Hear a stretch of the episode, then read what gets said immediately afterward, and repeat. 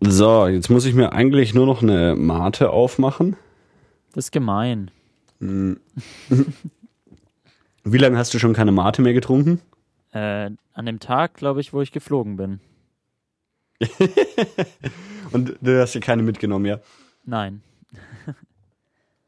In Australien irgendwo schon Mate gesehen? Nee, noch nie. Also vielleicht in Melbourne irgendwo. Ähm, ich habe ja gehört, dass in New York die, dass es in New York Geschäfte gibt, wo man Mate kaufen kann, aber die Flasche 4 Dollar kostet. Oh. Ja, das ist schon ganz schön teuer. Also ich glaube, hier äh, gibt es Club Mate nirgends. Ich check das mal schnell in dem langsamen Internet hier.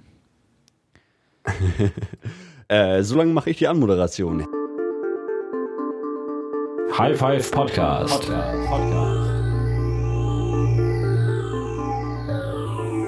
Und herzlich willkommen zur 33. Episode von eurem Lieblingspodcast, der High Five Podcast. Mit dabei der Daniel aus Sydney, Australien. Guten Tag. Ähm, der Thomas fehlt unentschuldigt. Ich habe gerade eben noch mit ihm geschrieben, Das gibt er einen wäre im Verweis. Auto und er könnte auch telefonieren, aber sich nicht aufnehmen und deswegen lassen wir das wahrscheinlich lieber. Lassen wir das lieber, ja. ähm, so, ha- ha- hast du schon rausgefunden, wo, wo man in Australien Mate bekommen Ich könnte? check gerade, das Internet ist gerade mal wieder kurz abgestürzt und ist jetzt wieder da. Und äh, ich schaue jetzt gerade auf clubmate.de, wo kriege ich es aus Australien. Ähm, vielleicht kriege ich es demnächst noch raus. Soll ich schon mal das erste Okay, Thema machen, ähm, während die Seite lädt? Ich wollte gerade fragen, ob du multitaskingfähig bist und während du nach Mate in Australien suchst, auch dein Ah, doch, erstes ich Thema gefunden, anfangen ich hab's kannst. gefunden. Ja, es gibt sogar äh, in Victoria, East Brunswick oder so. Aber sonst nirgends. Also, erstmal Okay. kein Club Mate hier. genau, aber. Ich glaube äh, ja auch, dass, da- dass Mate der neue deutsche Exportschlager wird. So, so wie man irgendwie sagt, so, oh, äh, Deutschland ist bekannt für, für irgendwie Bier, Brezen und Schweinsbraten oder sowas. Genau, Ähm, wird es in Zukunft Club Mate werden. Mhm. Ungefähr so. Ähm, ja, dann fang doch gleich mit deinem ersten Thema an. Da geht es nämlich um Coca-Cola. Genau, äh, das ist ja auch so ein äh, Sprudelgetränk. Ähm, und in der Episode 10, vielleicht kannst du dich noch dran erinnern, ich habe es nämlich extra nachgeschaut, ähm, hat der Thomas mal äh, ein Video vorgestellt über die neue Coca-Cola Content-Strategie. Ähm, ich weiß leider nicht mehr genau, was er alles erzählt hat, weil ich habe da nicht so gut aufgepasst. Ähm, aber jedenfalls habe ich jetzt einen Artikel gelesen, dass Coca-Cola jetzt wirklich äh, die Website neu gelauncht hat.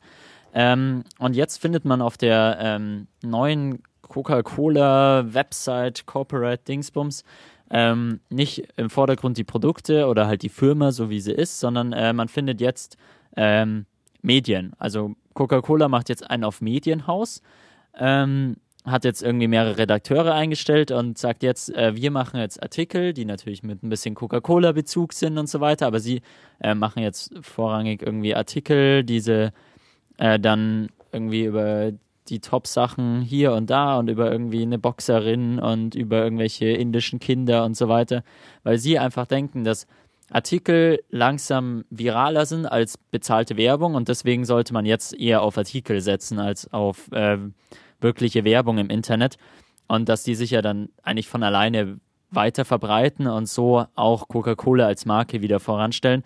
Und sie sagen auch, dass ähm, die Leute nicht mehr unterscheiden, ob sie jetzt bei einer Zeitung sind oder ob sie bei Coca-Cola sind, weil das ist ja eigentlich überall gleich.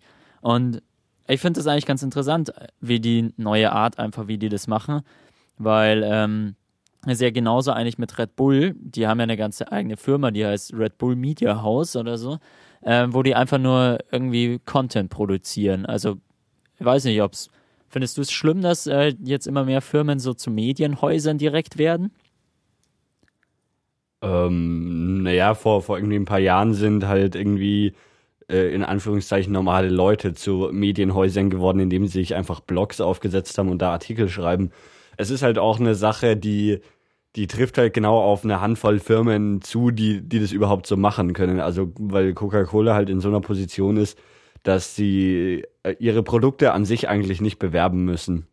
Weil, also Coca-Cola, so, also gerade jetzt so, so ihr Hauptprodukt, die Cola, So, ich glaube, da, da hast du halt mit, mit irgendwie Produktwerbung kaum noch einen Effekt, weil irgendwie, du, du musst ja nicht Cola bekannt machen, so. Also, das kennt halt einfach jeder.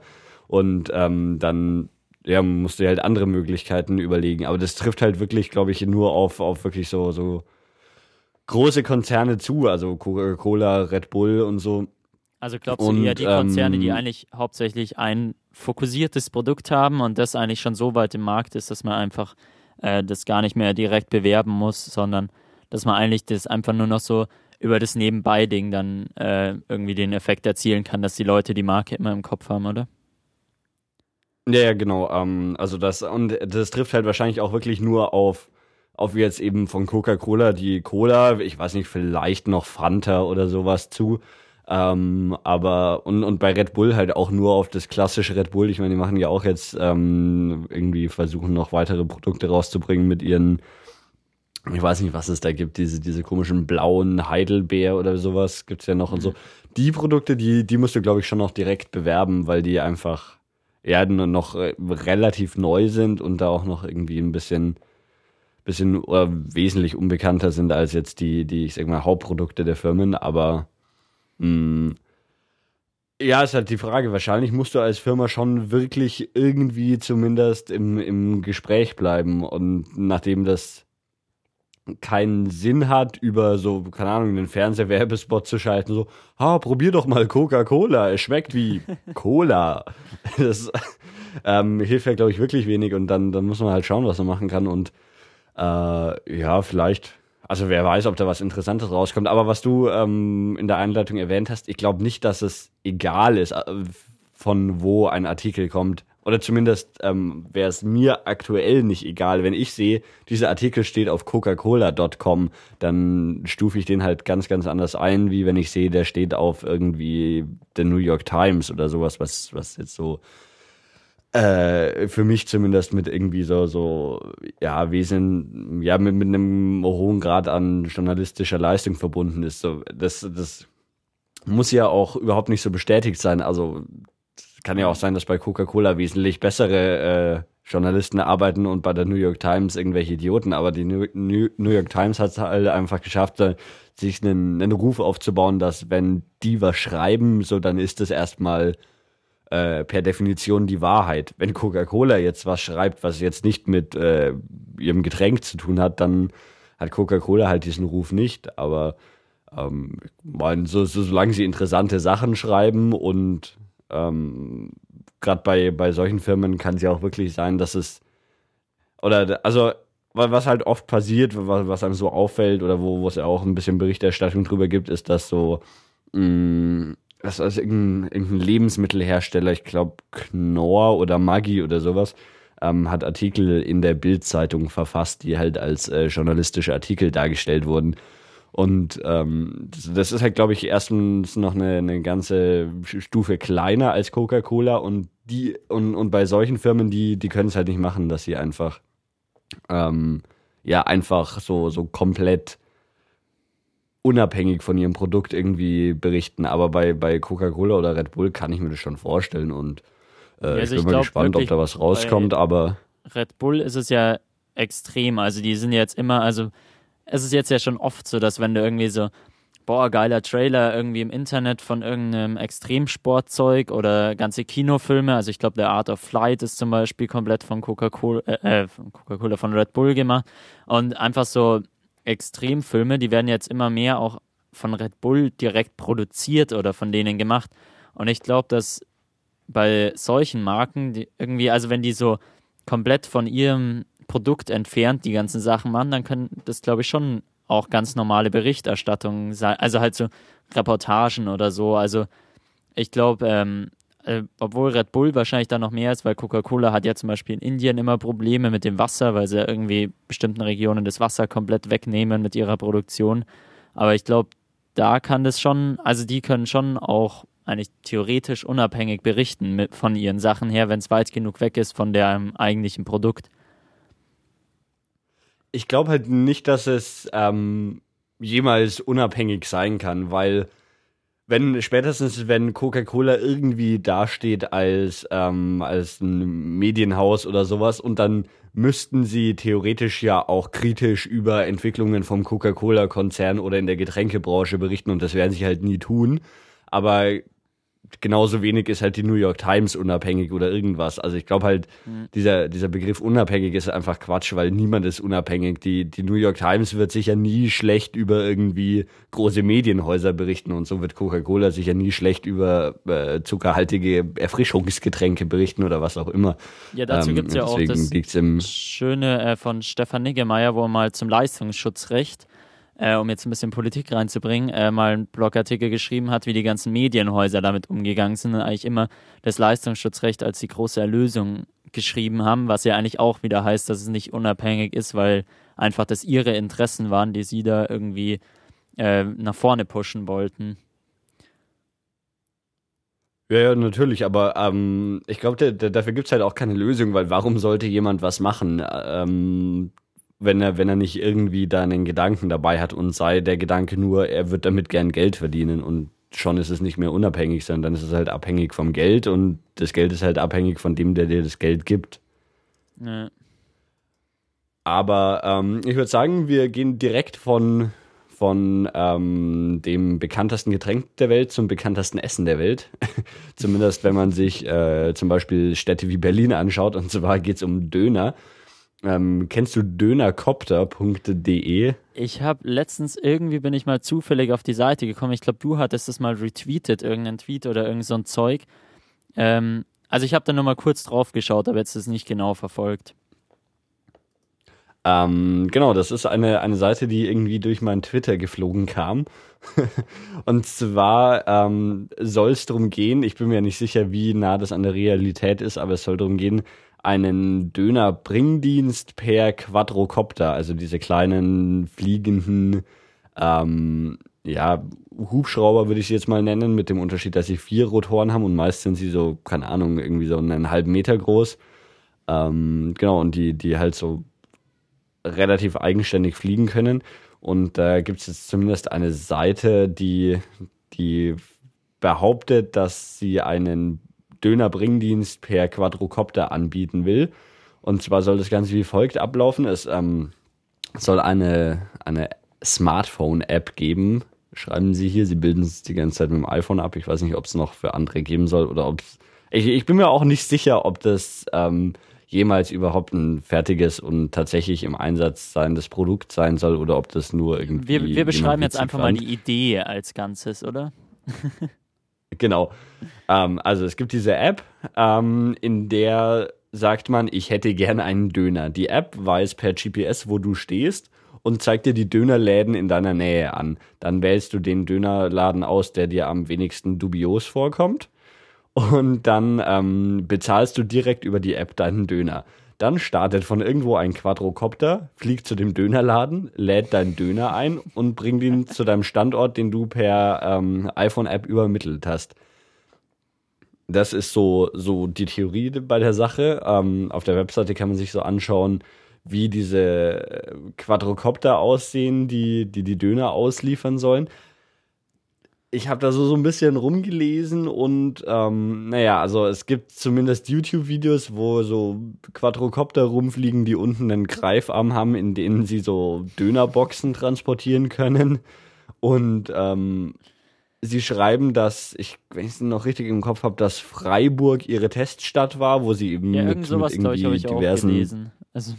Genau, wo sie, wo sie mit irgendwie diversen Dönerläden schon, schon eine Abmachung haben oder sowas. Ähm, ja, wie, wie auch immer, ob das jetzt echt ist oder nicht, keine Ahnung, aber an sich ist es halt eine, eine ziemlich coole Idee und ähm, technisch muss es ja eigentlich so sein, also die können ja nicht Leute hinsetzen, die diese Quadrocopter steuern. Diese Quadrocopter müssten ja schon komplett automatisiert die Positionen kriegen, also irgendwie Koordinaten vom Dönerladen und Koordinaten von dir und diese dann äh, komplett eigenständig anfliegen, weil sonst müsstest du für jeden Quadrocopter, der Döner ausliefert, noch einen Quadrocopter-Piloten irgendwo hinsetzen. Ähm, und das ist schon, schon eine, eine, coole Sache, wenn das tatsächlich irgendwie machbar ist, dass, mhm. ja, dass so, so, so Geräte komplett unabhängig sich bewegen können. Das Problem ist ja bei Quadrocoptern im Moment oft, dass die ziemlich viel Akku brauchen. Das wäre natürlich dann auch noch so, so eine Idee, dass die automatisch merken, so, oh, mein Akku ist schwach, dann fliegen sie zur nächsten äh, Ladestation und setzen sich erstmal eine Stunde hin und laden sich auf. Äh, es ist eine, eine coole Idee, glaube ich, und grenzt schon so ein bisschen an, an irgendwie künstliche Intelligenz. Ja. Also die, die Stadt, von, von der ich sprach, äh, ist äh, Freiburg, in der das ja irgendwie getestet wird oder werden soll oder mal getestet wurde oder wie auch immer. Oder zumindest behauptet wurde, dass es da getestet wurde. So. ja, ich stehe, äh, ich glaube, dass das Ganze eher Quatsch ist und äh, nie das Licht der Welt erblicken wird, aber ich finde die Idee einfach ziemlich, ziemlich witzig, äh, dass man irgendwie per Quadrocopter einen Döner geliefert bekommt. Ähm, und das ist wahrscheinlich auch so was hauptsächlich für irgendwelche Nerds, die das irgendwie geil finden, wenn dann da irgendwelche Sachen durch die Gegend fliegen mit ihrem Essen dran.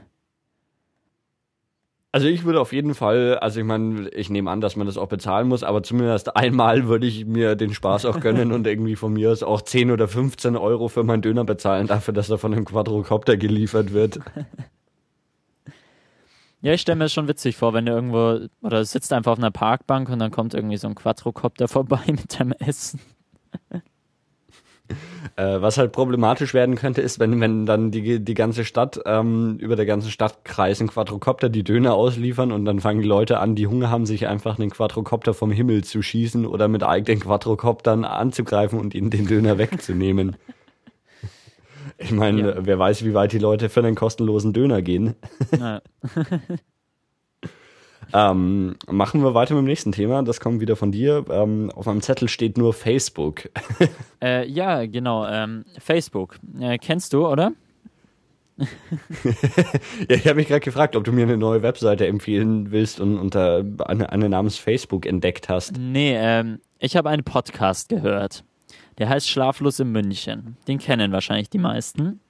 Ähm, und da hat Gibt es den immer noch? Ich dachte, den gab es so äh, nur 2005 oder sowas. Nee, nee, den gibt es immer noch. Es ist jetzt bei Folge 600, pff, schlag mich tot, keine Ahnung.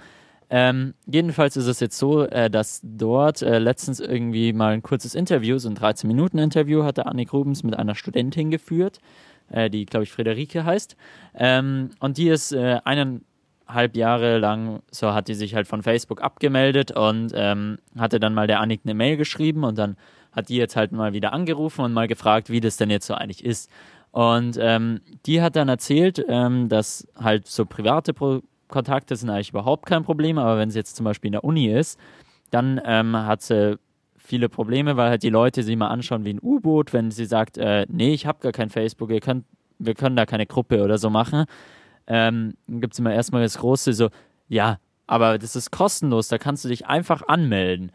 Und äh, da meint sie aber so, nee, ich habe mich da extra abgemeldet und so weiter und so fort. Und deswegen, also für sie ist es halt ein bisschen schwieriger in der Uni, aber sie bekommt dann auch immer E-Mails. Ähm, und dann habe ich mir überlegt, wie es für mich wäre. Und ich glaube, für mich wäre es auch schwierig. Jetzt vor allem so im Auslandssemester bleibt man doch mit vielen irgendwie so in Kontakt, einfach über das, äh, über Facebook und äh, schaut halt so, was die machen, verfolgt das alles so ein bisschen. Ähm, und auch so in der Uni, also wir haben da halt so unsere eigenen Gruppen und dann wird da eigentlich ziemlich viel drüber organisiert und so weiter. Ähm, wie, wie ist es bei euch? Also ich glaube, unsere Hörer wissen langsam, dass du ja nicht so viel von Facebook hältst und auch gar keinen Account dort. Oder du hast einen Account, nutzt ihn aber nicht. Ähm, und wie ist es dann für dich? Oder glaubst du, dass das dich auch manchmal dir irgendwie schade, dass du keinen hast? Oder brauchst du den eigentlich nie? Mich wundert es ja, dass es bis Episode 33 gedauert hat, bis wir über dieses Thema sprechen. Ist ähm, nur, weil ich also, Podcast ich, gehört habe. also, äh, ja, ich, ich habe ja einen Facebook-Account, nutze den aber nicht also so wie Leute Facebook-Accounts nutzen. Ich nutze den, weil ich halt beruflich, beruflich, das klingt irgendwie auch ein bisschen spießig, weil ich ähm, um ab und zu mal ein bisschen Geld zu, zu kriegen, Website-Kram mache und da muss man halt öfter auch mal irgendwie so Facebook Connect oder Facebook Pillepalle Zeug oder irgendwas einbauen und dazu braucht man einen Facebook-Account, dass man da sich als Entwickler irgendwie, ja, so, so Codes, also Sachen von Facebook halt kriegt.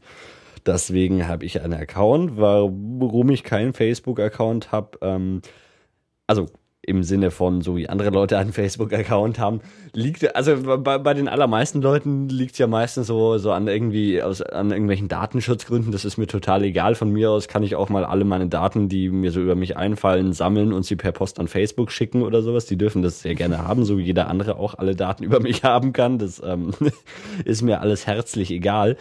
Ähm, aber wie, wie man vielleicht im Podcast auch schon das ein oder andere Mal gehört hat, bin ich immer ultra pingelig, wenn, wenn mir Sachen nicht gefallen. Also bei mir fliegt eine iPhone-App vom, vom Handy, wenn sie ein hässliches Icon hat. Oder wenn, wenn irgendwie, keine Ahnung, eine Animation in dieser App scheiße aussieht, dann fliegt sie halt raus. Ich verwende Firefox nicht, weil der Zurück-Button größer ist als der Vorwärts-Button und es sieht scheiße aus. Das macht mich wütend, deswegen verwende ich keinen Firefox. Ähm und bei, bei, bei Facebook sind es halt auch ganz, ganz, ganz viele Dinge, die, ähm, ja, die, die, die, die mich nerven und ich das, das deswegen nicht verwende. Ähm, Allen voran wahrscheinlich Ja, die Menschen, so- die da drin sind, oder? Hm? Allen voran wahrscheinlich die Menschen, die da in Facebook sind, die dich nerven, oder?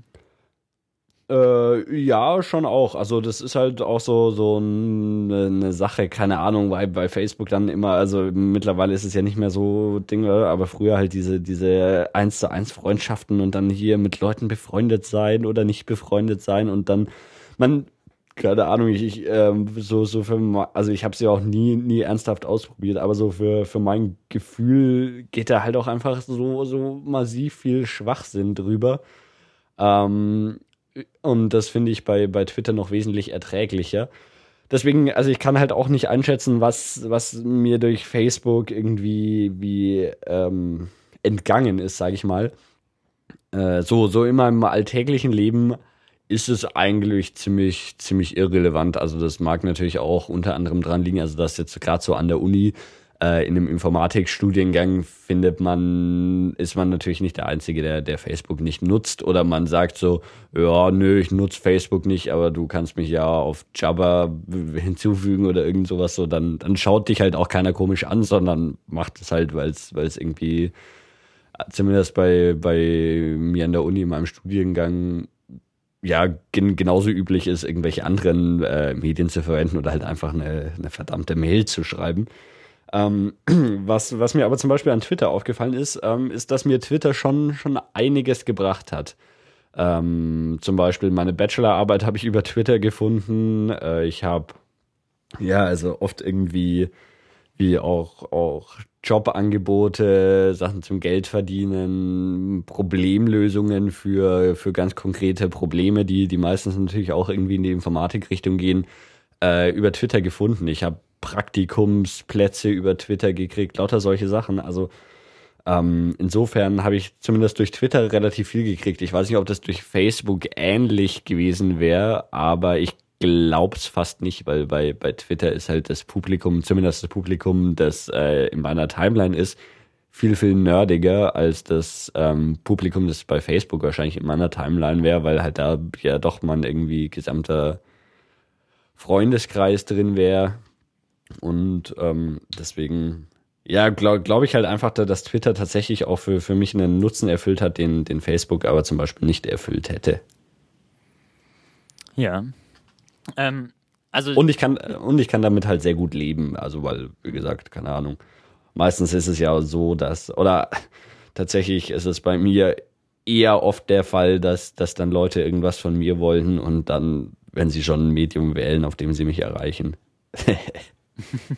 Nee, bei mir ist es, also ich merke es immer wieder, also so Facebook, ich nutze es schon immer und zum Teil finde ich es auch echt ganz cool und mal auch hier zu, so zu wissen, was eigentlich bei den anderen so allen los ist und so weiter und so fort. Ähm, aber wenn um wirklich so arbeiten geht oder irgendwie, wenn ich irgendwelche Links posten, alles, es kommt alles über Twitter oder äh, zum Beispiel auch meine Schwester, die weiß ganz genau, wenn sie mir irgendwas schicken soll, was ich tun soll, dann schickt sie es mir per E-Mail und nie per Facebook, weil da bringt sie es eh nicht. Weil da verschwindet es dann immer irgendwann und dann klappt es einfach nicht, dass es, äh, dass ich da irgendwie was arbeite.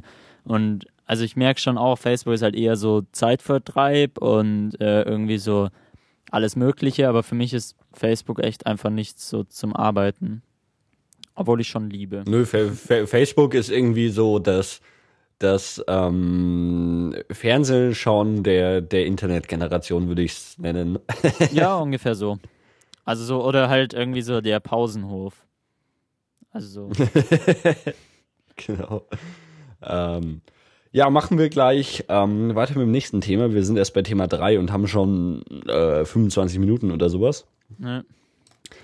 Äh, es geht um eine iPhone-App, die ich vorstellen möchte. Ich weiß gar nicht, ob es sie für andere äh, ziemlich irrelevante Handybetriebssysteme gibt, ist mir auch egal. Und zwar nennt sie sich Duolingo, eine App zum Erlernen von Sprachen.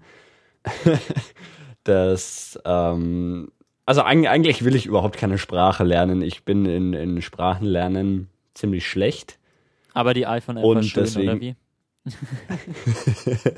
Genau, nee, g- g- genau so war es tatsächlich.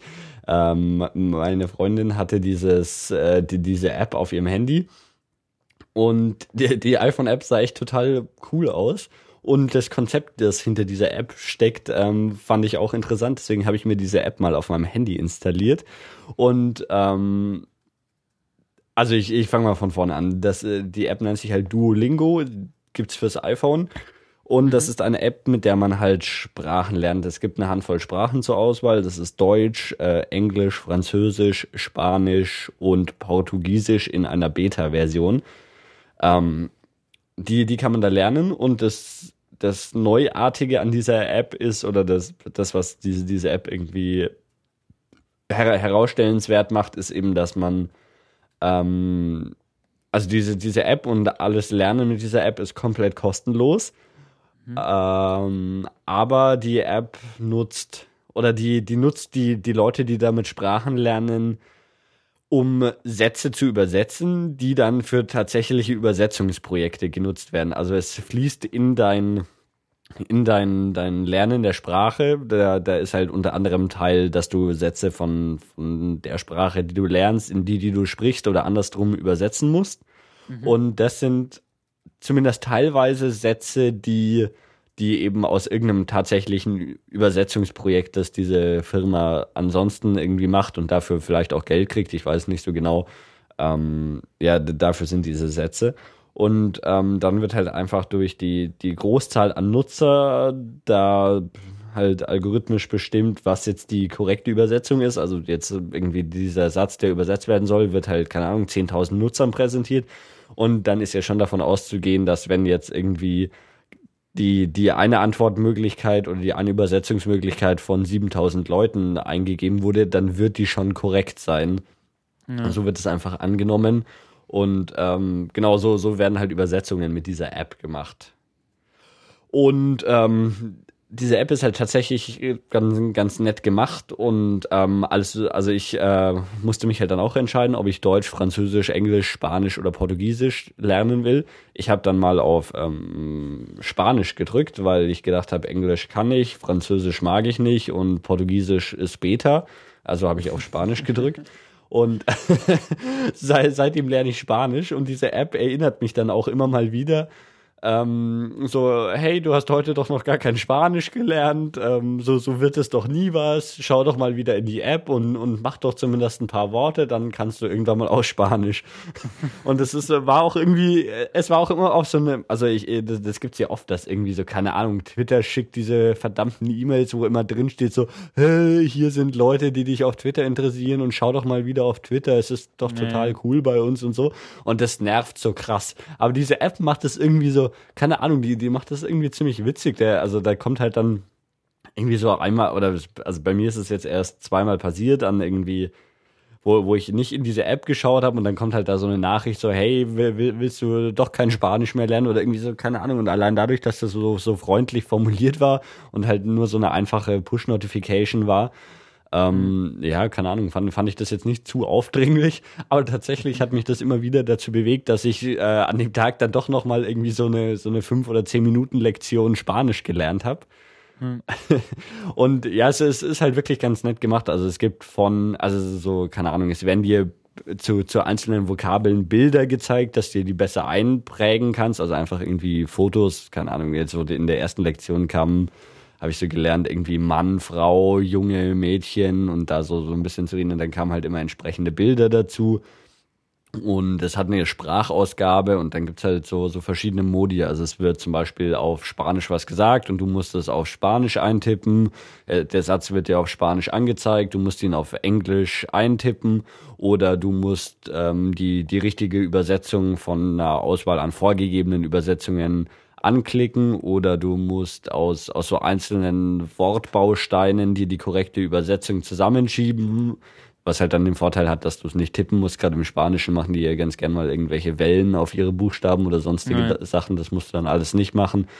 Ähm, ja, und diese, diese App ist halt echt ziemlich, ziemlich nett gemacht. Also ich bezweifle zwar, dass ich jemals äh, irgendwie Spanisch sprechen werde, aber an, an sich das, das Konzept und auch dieses Konzept, was dahinter steht, eben mit diesem Übersetzungsdienst und sowas, klang für mich ziemlich interessant, deswegen habe ich es mir mal angeschaut. Ich glaube zwar nicht, dass es sich tatsächlich rechnet ähm, und dass irgendjemand sagt so, ja, ich lasse meine, meinen Text, den ich übersetzt haben will, von Duolingo übersetzen, anstatt von einem anständigen Übersetzer. Aber naja, man, man kann es ja mal probieren und sie haben immerhin eine schöne iPhone-App. Weißt du, woher die Firma kommt? Kommt die aus Deutschland? Ähm, nee, die sieht mir relativ amerikanisch aus. Vor allem finanziert sie sich dadurch, dass irgendwelche Investoren Geld in die Firma gesteckt haben. Und das klingt für mich dann immer sehr nach äh, Silicon Valley, weil woanders passiert das irgendwie nicht. Gut. Äh, ich, ich würde sagen, wir machen noch das letzte Thema, ja. ja. Äh, letztes Thema ist nicht lustig. Ja. Ähm, also könnte man jetzt auch als Wort verziehen. Äh, nee, es geht äh, um die nicht lustig äh, Comic-Bildchen äh, und so weiter. Kennst du die Cartoons von nicht lustig? Die kenne ich, ja. Die, die sind total cool. Ich habe mir damals, das ist eines der letzten Bücher, die ich mir gekauft habe. Das ist zwar auch schon vier oder fünf Jahre her, aber als nicht lustig 4 rauskam, dieser Comicband, das war so, so ein blaues Buch und es war ein grüner Dinosaurier, glaube ich, auf der auf der Titelseite, das habe ich mir damals als gebundenes Buch für ziemlich viel Geld gekauft, also 20, 30 Euro oder irgend sowas. Aber ja, fand ich total cool und wollte ich dann unbedingt haben. Ich glaube zumindest, dass äh, ich hatte zwei Jahre, also irgendwie ein Jahr hatte ich so einen äh, Woch Abreißkalender, glaube ich, mit lichtlustig Sachen drauf, also so Comics drauf, die man jede Woche halt was abreißen muss. Ähm, dann hatte ich ein Jahr den nicht und jetzt hatte ich wieder ein Jahr so einen, wo dann halt immer so eine Postkarte draus ist und ähm, die Comics sind ja schon eigentlich ziemlich witzig. Und jetzt habe ich gesehen, dass Joscha Sauer, also der Zeichner von den Trickfilmen, äh, von Trickfilmen, von den Cartoons, ähm, will jetzt einen Trickfilm machen. Ähm, und hat jetzt irgendwie 150.000 ähm, Euro schon mal gesammelt und braucht jetzt aber noch 100.000 Euro für die letzte, für die Fertigstellung der ersten Folge. Ähm, und hat jetzt deshalb äh, ein Crowd, äh, äh Crowdsourcing-Projekt gestartet. Ähm, oder Crowdfunding äh, auf nichtlustig.tv und ähm, sammelt da jetzt halt diese 100.000 ähm, Euro. Hat schon 63.000 hat er schon und äh, es läuft noch 44 Tage.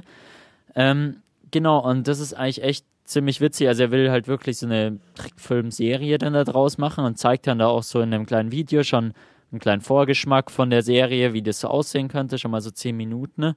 Ähm, und hat auch ein ganz nettes so Art Bewerbungsvideo für die ganzen Leute ähm, gemacht, äh, wo er das einfach ein bisschen vorstellt, wo man auch sieht, wie viele Leute da auch äh, dran sind. Das ist auch kein Animationsfilm, sondern so wie ich das jetzt gesehen habe, ist es wirklich ein Trickfilm, wo also jede Sekunde äh, oder jede Frame einzeln gezeichnet wird. Also ziemlich viel Aufgabe. Würdest du da irgendwie auch was Geld geben oder glaubst du, das wird sich schon irgendwie finanzieren? Ähm, also ich würde nichts dafür bezahlen, glaube ich weil ich, ich bin jetzt auch nicht, also ich würde mich jetzt nicht als großen Nicht-Lustig-Fan be bezeichnen oder so. Ich habe mir halt damals dieses eine Comicbuch gekauft und das auch, auch angeschaut. Und ich fand es auch ähm, ganz, ganz lustig, aber ich bin jetzt da nicht so der, der große Fan davon. Oder ja, keine Ahnung, ich würde sagen. Ich, ich, ich habe mich halt einfach irgendwie, ich war nie an dieser Sache so wirklich dran und deswegen würde ich dafür, dafür nichts zahlen. Aber ähm, ich, ich bin gerade auf der Seite. Ich, ich verstehe auch nicht so ganz, warum der dann 200, also 150.000 hat er schon und 100.000 braucht er noch oder was? Aber Kosten für die ja, also komplette erste Folge. Es, es kostet ihnen eine Viertelmillion davon eine, eine Folge zu machen oder was? Das verstehe ich nicht ganz. Ja, scheinbar schon. Also halt mit Tonstudio und so weiter und so fort. Keine Ahnung. Aber also kann man schon vorstellen, dass es auch alles ganz schön viel Geld kostet, wenn da irgendwie mehrere Leute dran sitzen, zeichnen, das Ganze irgendwie kolorieren, dann äh, irgendwie das Ganze einsprechen, die Musik dazu, das alles irgendwie zusammenschneiden und so weiter und so fort. Ja, das, ja, also ich, ich will dem auch nicht unterstellen, dass er das Geld irgendwie unnütz verbrät oder sowas. Ich, ich nehme schon an, dass er das Geld schon braucht, dass es, wenn, wenn er es da hinschreibt, aber so, also es, es verwundert mich halt einfach, dass, dass das irgendwie eine Viertelmillion kosten soll. Aber klar, keine Ahnung, es hängt halt auch davon ab, wie, wie lang diese erste Folge werden soll, wenn das in, also keine Ahnung, es kann ja auch sein, dass das in Kinofilmlänge ist oder sowas und dann mhm. wird es das schon mal wesentlich mehr erklären. Ähm, ich finde es ja ganz witzig, dass der so ein bisschen Kickstarter nachgemacht hat mit seiner Crowdfunding-Seite, wo du eben mhm. auch rechts so diese, diese ähm, Sachen hast, wo dann so, wenn du eine Euro gezahlt hast, dann kriegst du den Download von dem Film. Wenn du einen Zehner zahlst, kriegst du eine Postkarte. Wenn du einen 50er zahlst, ein T-Shirt und keine Ahnung, ab 500 Euro wirst du als Co-Produzent im Abspann erwähnt. Ja, ähm, genau, das Ganze bekommst halt so, du eine Original äh, bekommst eine Premiere und eine Originalzeichnung. Also wenn, dann würde oh. ich ja schon gleich 1000 reinhauen, oder? das lohnt sich auf jeden Fall, ja. äh, ich, ich, ich, muss mir mal diesen 10, äh, 10 Minuten Trailer anschauen, den, den er da gemacht hat und vielleicht, vielleicht werfe ich dann den Tausender ein, was soll's. genau, wenn schon, dann gleich richtig.